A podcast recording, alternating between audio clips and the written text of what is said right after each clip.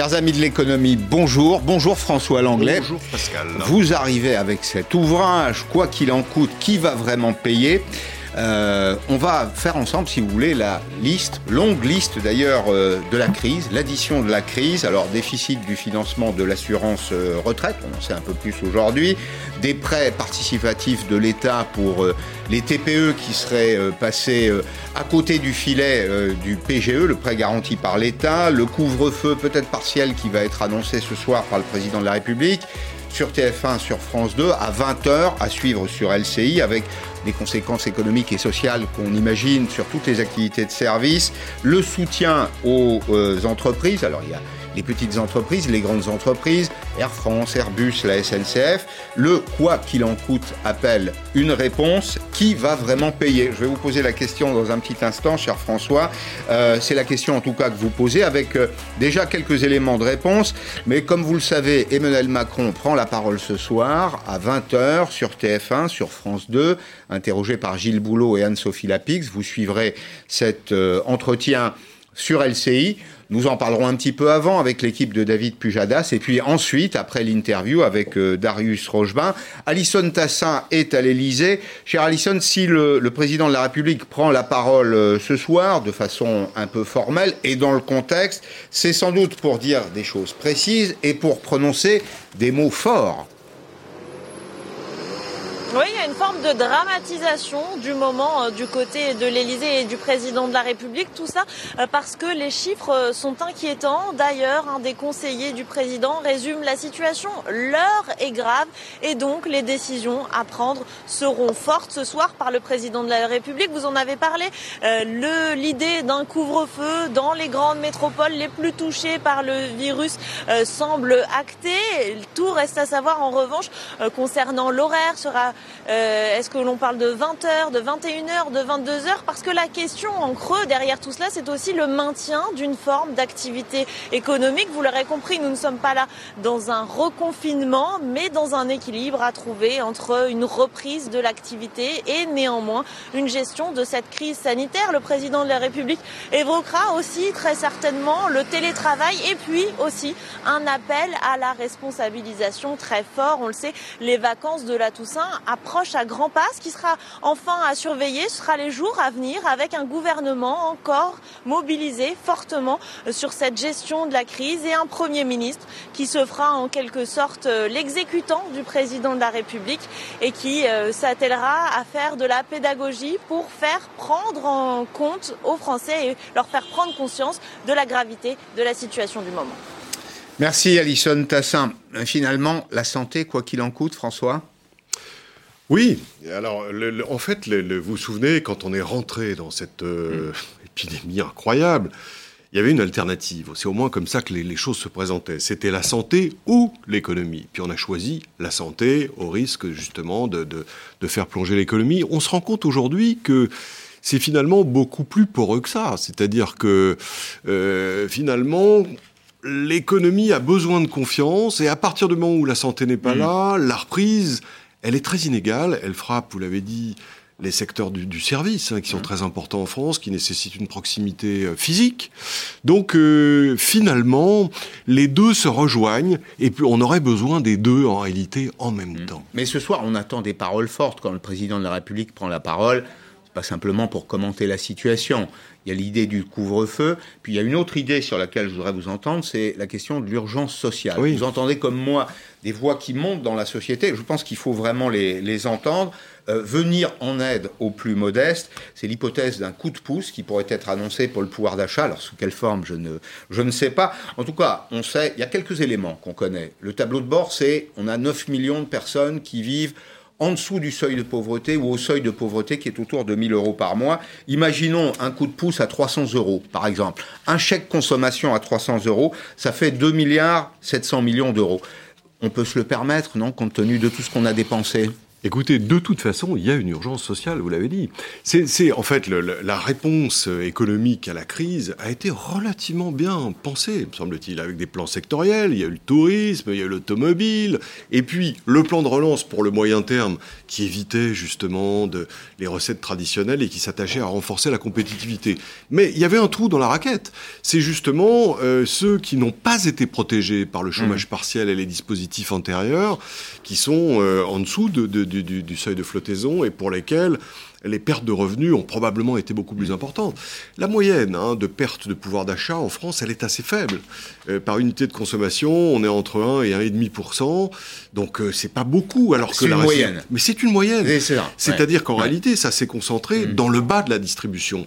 Et, c'est cela qu'il faut viser aujourd'hui. Euh, de ce point de vue, une annonce du chef de l'État serait bienvenue. Alors par exemple, un chèque alimentaire compensable sous une forme euh, probablement à, imaginer, qui pourrait avoir plusieurs avantages. D'abord, ça apporte une réponse aux gens qui sont vraiment en difficulté. Et on ne peut pas admettre qu'en 2020, euh, on ait encore des gens qui euh, souffrent de la faim en France ou d'une mauvaise alimentation. Ça aurait un impact en termes de santé publique, redonner des produits frais à ceux qui en ont véritablement besoin. Et éventuellement, on peut imaginer quelque chose qui serait un petit peu plus subtil, du sourcing français, comme on dit aujourd'hui, qui servirait en même temps à l'agriculture du pays. Enfin, ça fait trois avantages en une mesure. Ça, c'est la robe des grands-mères, vous savez, ça qui sert à la fois à faire la cuisine et à, à sortir le dimanche. Oui, mais c'est ce qu'on recherche, hein non, c'est vrai. Cela dit, bon, en dehors de l'alimentaire, euh, vous savez ça mieux que quiconque, les 20 produits les plus consommés par les Français sont des produits fabriqués à l'étranger. Mmh. Donc, à partir du moment où vous soutenez la consommation, je pense que vous n'avez pas d'autre choix que de justement laisser cette demande s'adresser aux produits dont les gens ont besoin, qui sont mécaniquement fabriqués hors des frontières. Donc, vous n'avez pas d'autre choix que de laisser se détériorer les termes de l'échange. On le voit d'ailleurs, mmh. hein, euh, à chaque fois qu'il y a une relance, le, le déficit commercial se creuse. Bon, l'urgence, c'est le social. Considérons d'abord celle-là et, les, effets modalités, de bord. on verra après. Oui, les effets de bord, on verra plus tard. Alors, il y a un autre sujet qui est euh, essentiel dans l'actualité aujourd'hui, c'est la retraite. Et je vais dire que d'une certaine façon, c'est l'équation impossible, puisqu'on sait que le coût de la crise coronavirus a été estimé à 5 milliards d'euros. Le corps, le, Conseil d'orientation des retraites, euh, fournit aujourd'hui des chiffres 5 milliards d'euros pendant 4 ans dans la meilleure des hypothèses, c'est-à-dire qu'on va de 2020 à 2024, le financement du système de retraite, on le sait, en France, il est indexé sur la masse salariale du secteur privé, elle a baissé de 8,4%. On estime cette année qu'elle va baisser de 8,4%, ça fait 5,4% de recettes en moins. Simultanément, et c'est plutôt une bonne nouvelle, le volume des retraites distribuées augmente. Pourquoi? Parce que l'espérance de vie des retraités augmente elle aussi. C'est le vieillissement de la population. Et donc on a une trajectoire qui nous amène jusqu'à 2024 et qui nous dit qu'il va manquer en 2024, je le précise, 13 milliards d'euros de financement. C'est 8,5 pour la CNAV. Euh, l'assurance vieillesse, la Caisse nationale d'assurance vieillesse, c'est 1,9 pour Agir Arco, bien géré, d'ailleurs au passage, hein, par les partenaires sociaux. Et puis euh, la fonction publique territoriale santé, à qui il manquera 2,7 milliards d'euros. On oublie euh, la réforme des retraites puisqu'on va parler de la petite lettre que les syndicats ont adressée au Premier ministre en disant hop, excite la réforme des retraites. Et pourtant, François, quand on sait compter, on a besoin d'argent, on a besoin de financer cet acquis social. Oui, vous savez, le virus, finalement, sur ce chapitre-là, comme sur tous les autres, n'apporte rien de neuf. Il ne fait que dramatiser, mmh. durcir, caricaturer les problèmes ou les difficultés qui avaient lieu euh, bien avant qu'ils n'interviennent. Et on savait que, le ciseau démographique que vous avez décrit de façon très précise avec les chiffres, on le pressentait. On n'en connaissait pas exactement le calendrier, mais il est évident qu'avec l'allongement de la durée de la vie d'un côté, le fait que la, masse salariale, bon, en France, on sait qu'elle peut augmenter un peu, mais enfin, c'est pas extensible à l'infini. En tout cas, le rapport se détériore. C'est le problème financier fondamental. Que, va faire, que peut faire le président là-dessus bah, Il y a une question d'opportunité. Il y a deux choses assez différentes. Je pense qu'il y a le problème, j'allais dire, technique, financier. Vous l'avez décrit fort bien. Et puis, il y a la question politique. Le président ne veut pas avoir ce sujet dans les pieds pour 2022. Il ne veut pas se retrouver face à des opposants qui diraient mmh. Mais Monsieur Macron, vous nous mmh. aviez promis quelque chose, vous ne l'avez pas fait. Donc la réforme est à la fois indispensable et impossible. Euh, il faut trouver le, la ligne de crête, elle existe. Elle existe. Je pense qu'il y aura une, probablement dans les mois qui viennent une façon de faire une étape vers le régime universel avec, semble-t-il, la constitution de trois caisses distinctes pour les salariés du privé, tous, pour les salariés du public, tous, et pour les indépendants, mmh. tous. Mmh. Trois tas qui, éventuellement, dans un deuxième quinquennat ou ultérieurement, mmh. pourraient devenir un seul tas. Donc de ce point de vue, il pourrait dire, bah, écoutez, j'ai quand même bien engagé le chantier. Et puis de l'autre côté, euh, il y a toutes les mesures qui avaient déjà été envisagées par le, projet Édouard Philippe, et notamment ce fameux MICO, le minimum contributif, qui justement porte aux environs de 1000 euros la retraite minimale. Donc, euh, J'allais dire que sur un projet comme celui-là, vous pouvez avoir une majorité euh, politique et peut-être embarquer quelques syndicats, pourvu que ça soit assorti de concessions en termes de pénibilité. Mais il n'y a pas d'hypothèque de court terme. On continuera de payer les retraites en France en dépit de la crise. Il faut, rappeler que, le, y compris s'il y a un passif hein, des caisses d'assurance vieillesse, c'est couvert par l'État. C'est la dette. C'est garanti par l'État. Hein, c'est la dette publique. Mais dans, dans ce scénario-là qui me paraît le plus vraisemblable, le problème euh, fondamental financier n'est pas traité. Hein, et il faut s'en remettre à euh, ce qu'avait décidé Madame Touraine, de façon d'ailleurs assez habile et assez discrète. Euh, hein, c'est passé comme une lettre à la poste, c'est-à-dire, pour autant que ma mémoire ne me trompe pas, pour les générations nées après 1973, un allongement, un allongement progressif du nombre de trimestres, un, un trimestre nécessaires. de travailler en plus tous les trois ans. Voilà. Donc c'est un rythme relativement lâche, hein, mais, mais, mais enfin c'est déjà ça. Et euh, à ce jour, c'est la seule mesure euh, pour, euh, de, de, de correction mm. du ciseau que vous avez évoqué qui soit envisagée. Alors 17 millions de retraités en France, c'est important. C'est un stock de pouvoir d'achat considérable et les retraités consomment beaucoup. Il y en a 14. Alors, je dis 17 millions de, de retraités français je devrais dire qu'il y en a 14,5 en France, ce qui n'est pas tout à fait la même chose. Pourquoi? Parce que vous en avez une partie qui vit au Portugal, au Maroc, où la vie est, moins chère. Et vous allez le voir dans ce reportage, avec un revenu fixe peu évolutif, les retraités ressentent évidemment cruellement les effets de la conjoncture, surtout quand elle est mauvaise. Exemple avec ce retraité de l'aéronautique qui a calculé que son pouvoir d'achat avait baissé de 1000 euros par an, facture à l'appui, reportage Marion Fiat. Depuis 5 ans, Laurent fait les courses deux fois par mois en achetant plus ou moins les mêmes produits. Ça va, Chippy? Et à chaque fois qu'il rentre du supermarché, il range ses courses et ses tickets. Alors il s'est lancé dans une étude empirique de tous les prix. Au total, sur 5 ans, la hausse de son caddie moyen est de 4,68%. Ça vous a surpris? Ah, énormément, parce que je pensais vraiment que j'allais avoir un plus. Le problème, il n'est pas au, au niveau des courses, finalement, il est ailleurs. Alors ce retraité de l'aéronautique est allé chercher dans toutes ses archives pour étudier ses charges fixes. Et c'est là que se trouvent les mauvaises surprises. Son assurance, plus de 700 euros en 5 ans. Et là, l'abonnement qui doit être... L'eau, une hausse de 500% uniquement pour le prix de l'abonnement. Les petites lignes de l'électricité, hausse de la contribution au service public avec un résultat de 200 euros de plus par an. Ça plus ça plus ça, tout mis bout à bout, combien vous perdez par an? Environ 1000 euros à peu près. Ce qui est énorme. Ce qui est énorme, oui. Ce qui est énorme. Mais ça ne s'arrête malheureusement pas là. Laurent a étudié de près le montant de sa retraite. Avec les changements liés à la CSG, la baisse de son unique revenu est très importante. Ce qui fait que ben, ma retraite, elle se trouve amputée de, de 1273 euros par an. D'année en année, de, décennie en décennie, on, on tire toujours vers le bas. Et ça m'inquiète, ça m'inquiète pour mes, enfants, mes petits-enfants. Euh, parce que où est-ce qu'on va? Est-ce qu'il y aura Est-ce que ça va s'arrêter un jour C'est ça quoi. Charge fixe en hausse, baisse de sa retraite. Laurent doit faire avec 2266 euros en moins chaque année. Alors, cher François, avec les syndicats, ça se complique un tout petit peu. On va voir que finalement, l'addition, elle se complique, puisque c'est aussi votre sujet. Il y a une dette, il faudra la payer, quoi qu'il en coûte. C'est la philosophie euh, du président de la République, de son gouvernement, et il faut admettre qu'elle est absolument euh, mise en œuvre. Alors ça se complique malgré tout. Pourquoi? Parce que vous avez les syndicats représentatifs aujourd'hui qui ont écrit au Premier ministre pour lui demander un rendez-vous autour de quatre sujets. La reconnaissance du statut des droits des salariés de seconde ligne, il faudra améliorer leurs euh, revenus, l'exercice des droits syndicaux, ils disent en substance, ben, voilà, avec les restrictions euh, sanitaires, le droit de réunion, le droit de manifestation sont limités, l'annulation complète euh, de la réforme de l'assurance chômage, le report de la réforme des retraites, ça c'est du côté des salariés, et puis il y a les réclamations des entreprises aussi, tout à fait logique. Et là, a aujourd'hui un fonds de 100 millions d'euros euh, à disposition. Le gouvernement le mettrait à disposition des TPE. C'est pour toutes les petites entreprises qui n'ont pas été éligibles euh, aux, prêts garantis par l'État. Alors, on aurait un plafond à 100 000 euros. On aurait euh, un taux sur 7 ans à 3,5 quand même très élevé, des prêts moyens de l'ordre de 20 000 à 50 000 euros. on voit finalement qu'à un moment ou à un autre, il faudra payer tout ça, j'ai beaucoup traité la, dette ces, derniers temps dans, dans, Periscope. Qui va payer finalement, à votre avis?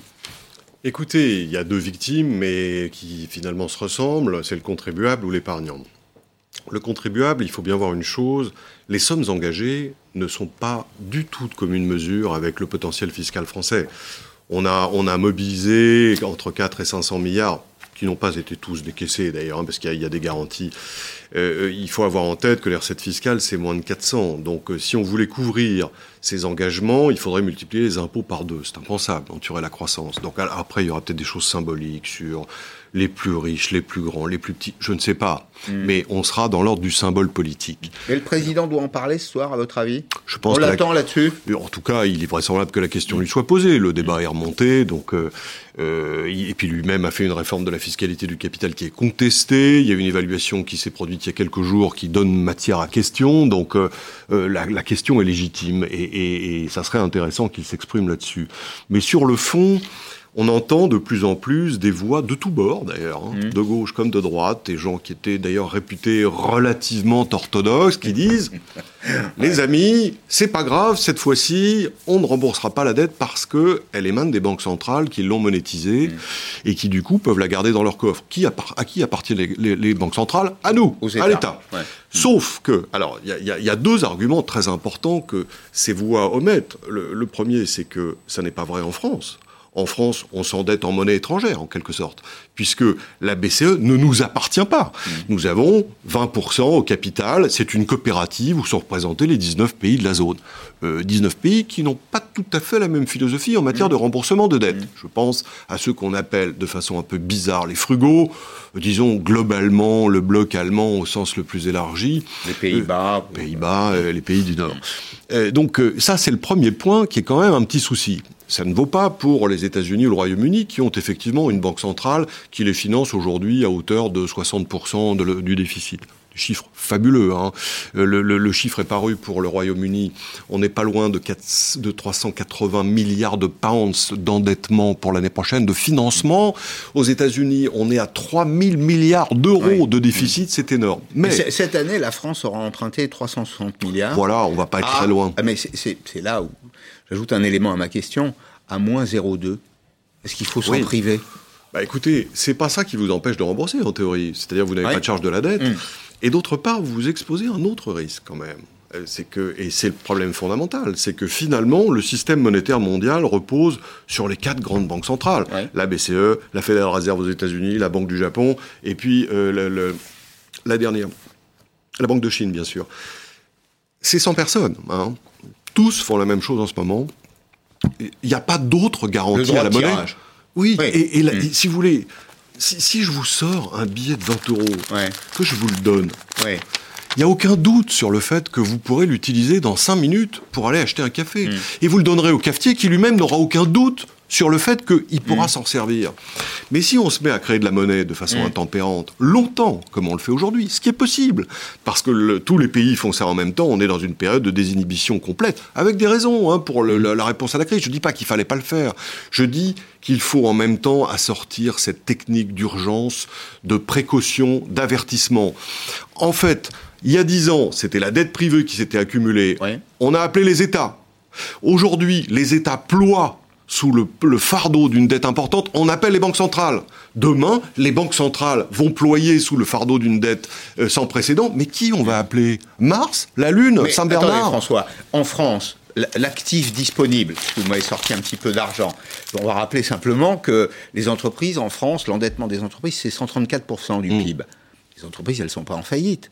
Il n'y a pas de danger sur les entreprises. Alors vous allez me dire, elles peuvent produire. Il y a une promesse, il y a, une, promesse de production de valeur. Une promesse en France, en France, l'actif disponible, il est là. Je pense que le fait de considérer seule la France est un peu artificielle. En réalité, tout est interpénétré. Bien sûr. Et, et comme vous l'avez dit, euh, le, le, ce qui est adossé à cette dette, c'est la promesse d'une activité qui est assez spéculative, au fond, vu la, les, les, les, conditions, les conditions économiques. Par ailleurs, si vous voulez, je me référais à la situation d'avant la crise. Pourquoi est-ce que la dette des entreprises euh, n'est pas si importante que cela? Parce que, pour beaucoup, elle a été absorbée par les États dans les, dans les dix dernières années. Mmh. Les dettes publiques ont pris 35 points de, de PIB, mmh. justement parce qu'elles se sont substituées aux payeurs qui ne pouvaient pas honorer leurs engagements, plutôt des payeurs privés.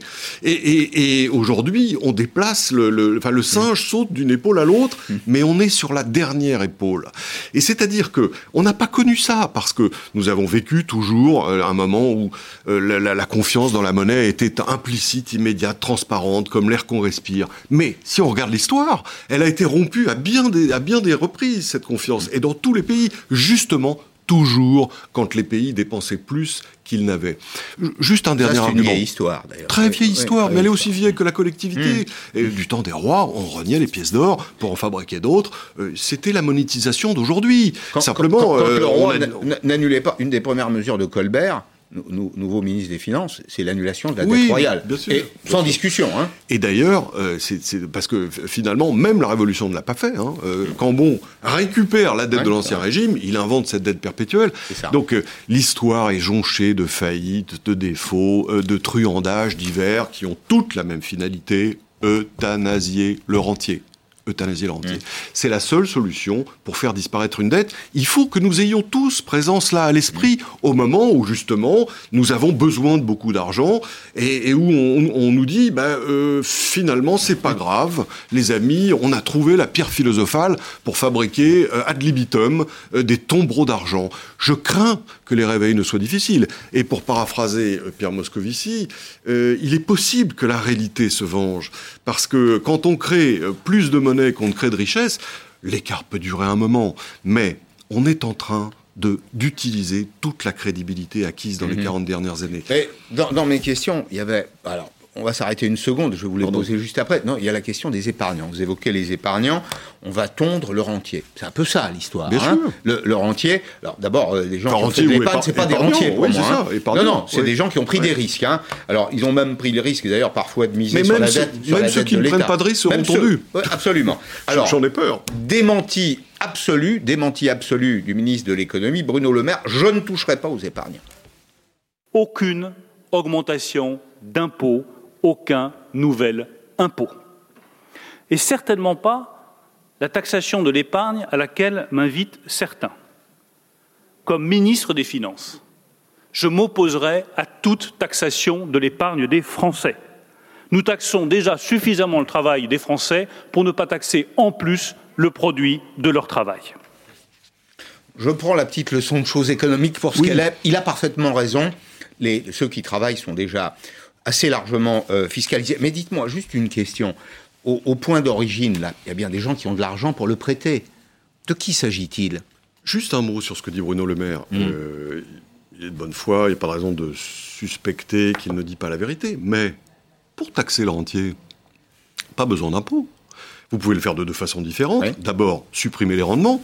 Quand on emprunte à moins 0,2, les rendements de l'assurance vie sont à combien? Ils s'effondrent littéralement. Le, rendement du livret A, il est à zéro. Hein. Donc euh, là, il y a déjà une forme de spoliation euh, qui, qui, qui, ne dit pas son nom. Et l'autre forme, qui est beaucoup plus brutale, c'est la dévalorisation de la monnaie, c'est-à-dire par rapport à son pouvoir d'achat, le, le, nombre de voitures que vous pouvez acheter ou la, la proportion d'une voiture que vous pouvez acheter avec votre livret A. Mmh. Euh, Aujourd'hui, bah, vous achetez, je sais pas quoi, une voiture Renault milieu de gamme. si la monnaie se dévalorise, c'est plutôt une Twingo. Hein, et c'est pas pareil. Mmh. Donc on n'a pas besoin d'impôts pour euthanasier le rentier. Mmh. C'est ça qui me préoccupe. Mmh. Je crois que les impôts ne seront pas utilisés. Pour des raisons bien décrites par, par Bruno Le Maire. Saturer la croissance. Mais pour autant, il va quand même falloir se Alors, débarrasser de cette dette.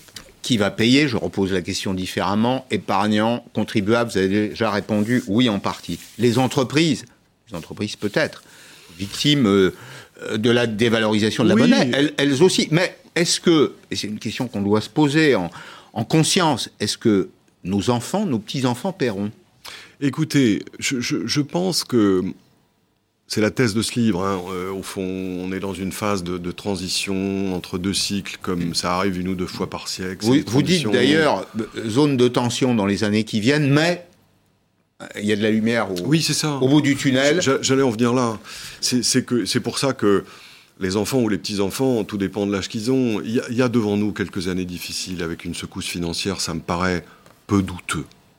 Mais derrière, si on suit ce qui se passe dans l'histoire, ces périodes de transition, elles sont toujours ponctuées justement par une crise financière qui permet de remettre les compteurs à zéro, de nettoyer les dettes accumulées. Mmh.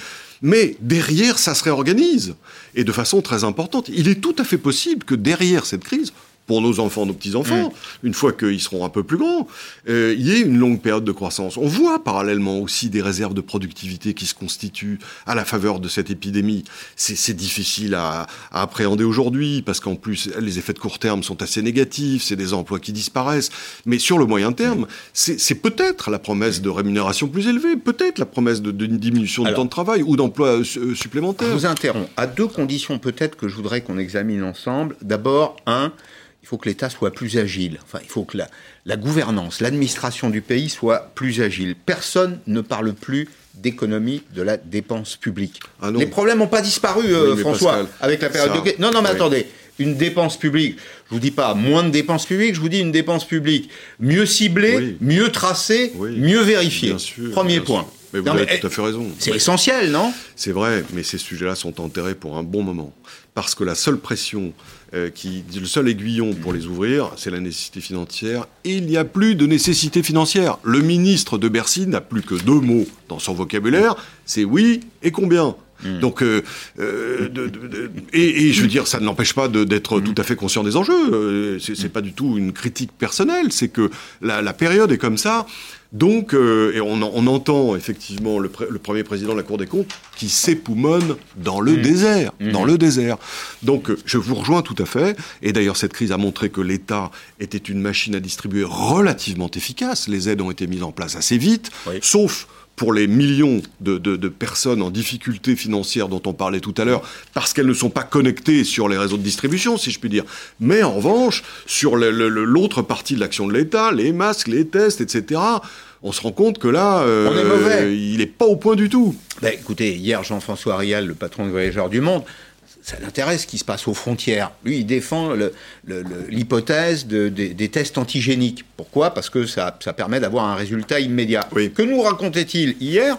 Il nous disait on les a à disposition, mais il faut tel ou tel comité Théodule euh, qui donne tel ou tel avis, euh, son feu vert, etc. Et ça traîne, ça traîne, ça traîne. La première condition, dans mon esprit, je reviens à, la logique que j'avais en vous interrogeant, un État plus agile. Deuxième euh, peut-être condition pour qu'on sorte plus fort de cette crise, euh, un monde du travail euh, rénové. Regardez l'Allemagne. L'Allemagne, elle, elle a tout intérêt, elle a d'abord été la première à bénéficier du marché unique européen. D'ailleurs, vous le dites, vous l'écrivez, elle réalise deux tiers de ses exportations dans, le périmètre européen, c'est 800, 800 milliards d'euros, absolument. Simplement, l'Allemagne, c'est le travail aux 39 heures, c'est 4 semaines de congés payés et pas 7 euh, ou 8, euh, c'est la retraite à 62 ans. Est-ce qu'il faut quand même pas se réformer un peu, François, pour être euh, là aussi plus efficace, plus productif? L'État d'un côté, le monde du travail de l'autre, si on veut aborder la pente dans de bonnes conditions. Écoutez, j'ai l'impression que beaucoup a été fait quand même sur l'assouplissement du temps de travail, sur la possibilité de signer des accords dérogatoires, etc après, il faut les partenaires sociaux pour le faire. Mais au plan local, généralement, les accords se négocient, ils se signent. Il y, en a quand même beaucoup. Il y a 1600 accords de, chômage euh, longue durée qui ont été conclus là en quelques jours, en quelques semaines. Mm. Attendez, mais c'est une révolution. Mm. Justement, par rapport à la nécessité tout à fait euh, réelle que vous évoquez, moi, j'ai plutôt l'impression qu'on a progressé et que ça a été un accélérateur oui, de, de souplesse sociale. J'ai l'impression, j'ai l'impression, enfin de souplesse. Euh, en tout cas de, de, de, de, débat, de discussion, de mm. confrontation. Euh, je ne sais pas ce que donnera le résultat, mais je ne suis pas aussi négatif que ça sur l'organisation du marché du travail en France. Alors, mettons à part le secteur public qui euh, peine quand même à se réformer.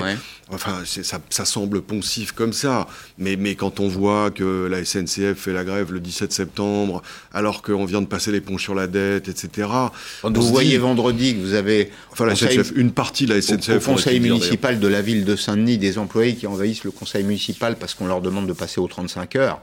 Ils sont à 32h30. Non mais pardon, tout, le monde sur le pont. Quand on est en situation de crise, c'est tout le monde sur le pont et on rame dans le même sens. Non, non, c'est vrai. Mais il s'agit quand même, là, pour le coup, de secteurs très abrités, mmh. qui ont vécu justement euh, euh, protégés des grands vents. Qui vivent hein, et, qui vivent de la ressource privée. Bien sûr, bien sûr, comme tous les fonctionnaires. Et il y a d'ailleurs, c'est évidemment logique et mmh. nécessaire. Mais ce que je veux dire, c'est que je ne suis pas sûr que ça soit le bon marqueur pour euh, signifier euh, l'état euh, du dialogue social en France. Dernière question, il nous reste 30 secondes. La guerre Chine-USA, vous l'évoquez très largement dans votre ouvrage. Une question directe, est-ce qu'elle n'est pas déjà gagnée? La Chine a gagné, la Chine redémarre, les États-Unis vont s'engager dans un processus électoral long, lourd, pénalisant. C'est vrai que les chiffres de l'OCDE sont sans appel. Hein. À la fin 2020, la Chine aura un PIB de 10% supérieur à la fin 2019. Aux États-Unis, c'est le même. Et en Europe, ça sera moins 5. Donc il y a une hiérarchie mondiale. Mais attention, parce que la Chine a aussi des fragilités démographiques. Il est possible qu'elle soit vieille avant d'être riche. Hein. Mmh. et, de ce point de bah, vue, euh, un, pays qui est vieux ne fait pas la guerre, euh, ou pas vraiment il y a aussi des fragilités financières. Et ils étaient exactement dans le même système que nous. Mm. Et ils étaient sauvés par la croissance. Parce que quand votre PIB nominal augmente de, avec 15 points d'inflation et 10 points de croissance par an, vous enlevez 25% de votre dette tous les ans. Hein. C'est plus le cas aujourd'hui. La croissance a ralenti, mm. l'inflation est à zéro. Donc ils vont voir le niveau de l'eau monter. Et de ce point de vue, euh, je, je ferai pas de pari euh, à coup sûr parce que je pense que les États-Unis ont aussi de beaux restes, même si le spectacle qu'ils donnent en ce moment est assez euh, désolant. Mais il y a aussi euh, les extraordinaires Gafa, la vitalité en termes d'innovation, le système de financement de l'innovation qui reste un atout absolument formidable et, mm. et, quasiment unique au monde à ce jour. En effet, les Gafa qui s'intéressent beaucoup au marché de la santé. Je, y consacrerai un périscope parce que je crois que c'est passionnant. C'est un, marché, c'est un marché pour la vie, ça, si je puis dire. Marché éternel. Hein. Merci beaucoup, François, d'être venu. Quoi qu'il en coûte, François Langlais, c'est chez Albin Michel avec cette question qui va vraiment payer? Dans un petit instant, je reçois Isabelle de Silva. C'est le gendarme de la concurrence en France, la présidente de l'autorité de la concurrence. Et vous verrez qu'on en a bien besoin pour surveiller des agents économiques qui sont parfois peu disciplinés.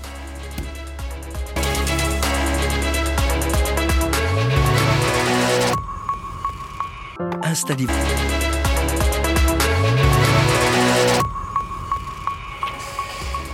Bonjour Isabelle de Silva. Bonjour. Ravi de vous accueillir. Vous êtes la présidente de l'autorité de la concurrence. C'est un peu le gendarme de la concurrence, comme je le disais. Vous surveillez les marchés. Alors, euh, vous veillez à lutter contre ce qu'on appelle les ententes concurrentielles, les cartels. Hein. c'est quand les agents économiques, les entreprises s'entendent sur des politiques de prix, il y a quelques belles histoires d'ailleurs dans l'actualité. Vous en avez piqué quelques-uns euh, la main dans le pot de confiture, si je puis dire. Mais d'abord, qu'est-ce que c'est que la concurrence? On a voulu vous en donner la définition. C'est un mot qu'on utilise très souvent. Qu'est-ce que c'est que la concurrence? Eh bien, c'est une situation de marché dans laquelle plusieurs vendeurs ou acheteurs d'un même produit se confrontent. Il y a l'idée du frottement. Et dans ce cas, la rencontre un peu plus loin, la rencontre de l'offre et de la demande détermine ce qu'on appelle un prix d'équilibre. Est-ce que la concurrence est satisfaisante en France? Alors dans l'ensemble, je pense qu'on peut dire que la France est l'un des pays où la concurrence fonctionne le mieux. Nous sommes une économie de marché qui, fonctionne bien, euh, y compris au niveau européen. C'est vrai que l'Union européenne a fait beaucoup pour faire progresser la concurrence, y compris en France. Après, il y a toujours des, ombres dans, ce tableau. Euh, il y a la tendance à euh, commettre des cartels. Donc ça, on en voit encore aujourd'hui en 2020. Donc il y a encore des infractions graves. Mais je pense que si on compare au reste du monde, L'Europe est sans doute beaucoup plus concurrentielle que d'autres régions du monde, euh, y compris d'ailleurs euh, par rapport aux États-Unis, ce qui peut sembler étonnant, puisqu'on voit les États-Unis comme le, pays modèle de la concurrence, mais sur certains points, nous sommes plus avancés en Europe qu'aux États-Unis. Oui, c'est ça. Les États-Unis ont inventé dès la fin du 19e siècle le, principe de la concurrence. Il y, a une, un Sherman Act, il y a un Clayton Act qui complète le, premier. C'était bah, pour éviter précisément la constitution de, de cartels. Et pourtant, c'est un pays dans lequel les ententes tarifaires, y compris d'ailleurs sous couvert de l'autorité de l'État, sont extrêmement euh, nombreuses. Dans quel secteur faut-il regarder aujourd'hui en France euh, de votre point de vue? Où est-ce qu'il y a des zones de risque? Alors, ce qu'on constate, c'est que tous les secteurs euh, industriels, peuvent avoir tendance à, mettre en place des gros cartels et on a sanctionné récemment des gros cartels dans l'industrie alimentaire avec le cartel des compotes ou le cartel du porc. mais on voit aussi ça dans, dans d'autres secteurs plus nouveaux. Euh, y compris dans le domaine numérique. Donc ça, c'est un peu mm. la, euh, les nouvelles problématiques. Comment appliquer le droit de la concurrence dans l'univers numérique face à des acteurs ou à des services qui n'existaient pas il y a 10 ou 20 ans? Euh, mais notre but en tant qu'autorité de la concurrence, c'est vraiment d'essayer que tous les secteurs soient couverts.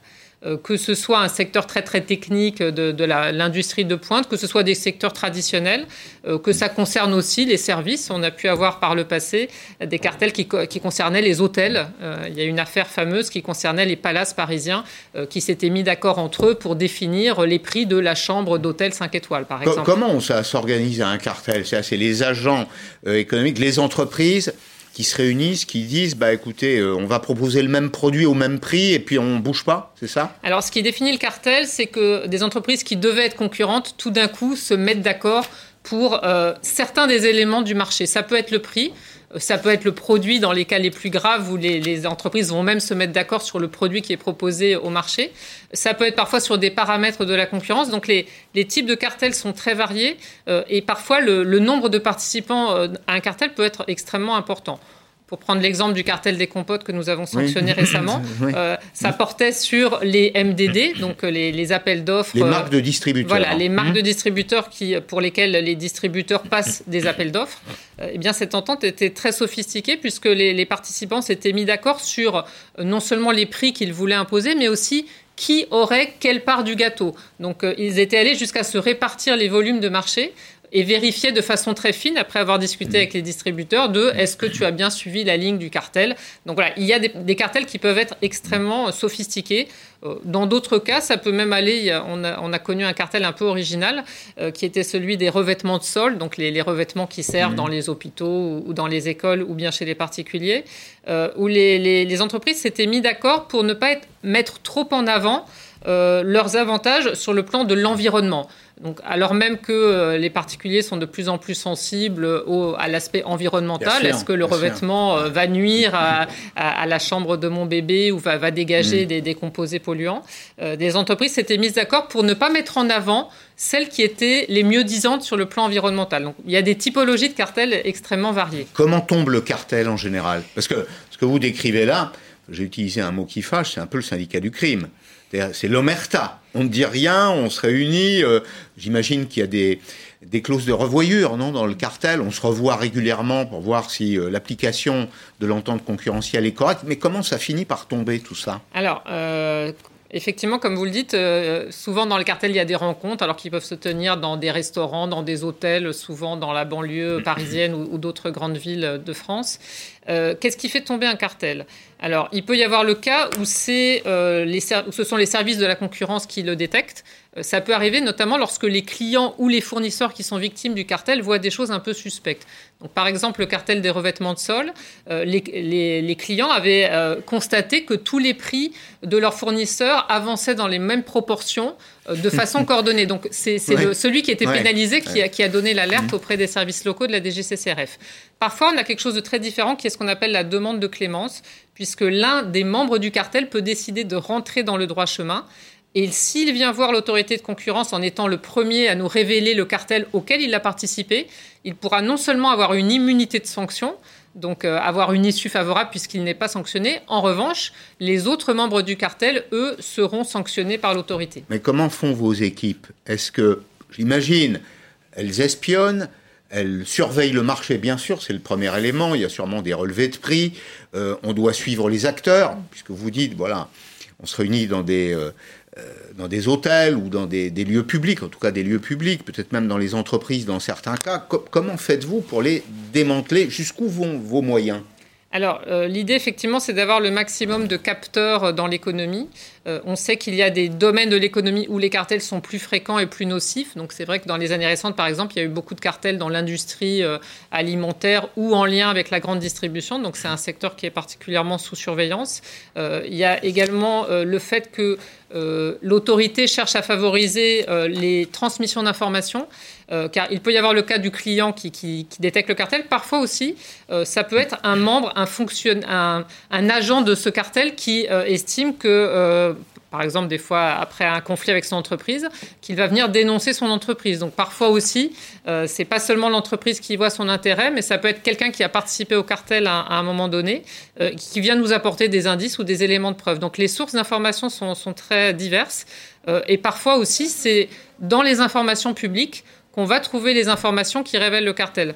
Euh, l'affaire des palaces parisiens que je citais tout à l'heure, elle est assez croustillante parce que c'est suite à une émission euh, capitale, pour ne pas la nommer, sur les palaces parisiens que, euh, que on avait vu les, dirigeants des hôtels parisiens voilà, mmh. faire leur réunion de cartel sans peut-être avoir conscience qu'ils étaient en train de révéler euh, quelque chose d'un peu problématique. Mm. Donc, parfois même en regardant la télévision, on peut découvrir des cartels. Mm. Je voudrais qu'on dise deux mots de la guerre des prix, parce que souvent, pour le, je mets à la place du consommateur, la, concurrence, c'est le frottement des prix. Le frottement concurrentiel, c'est, bah, il y a une guerre des prix, c'est le même produit, c'est le même service, et puis il y en a qui sont moins chers que d'autres. Est-ce qu'il n'y a pas parfois dans certains secteurs, regardez la une des échos aujourd'hui, la guerre des prix plane sur la consommation. Est-ce que poussée à l'extrême, la concurrence n'est pas dangereuse finalement? Alors parfois, et, parfois aussi, les Français ont un rapport un peu compliqué avec la concurrence ou avec ces notions, parce que euh, chaque consommateur bénéficie euh, de cette stimulation vers les prix bas, vers plus de qualité. Donc euh, soi-même, en tant que consommateur, euh, on en est, on en est tout à fait bénéficiaire.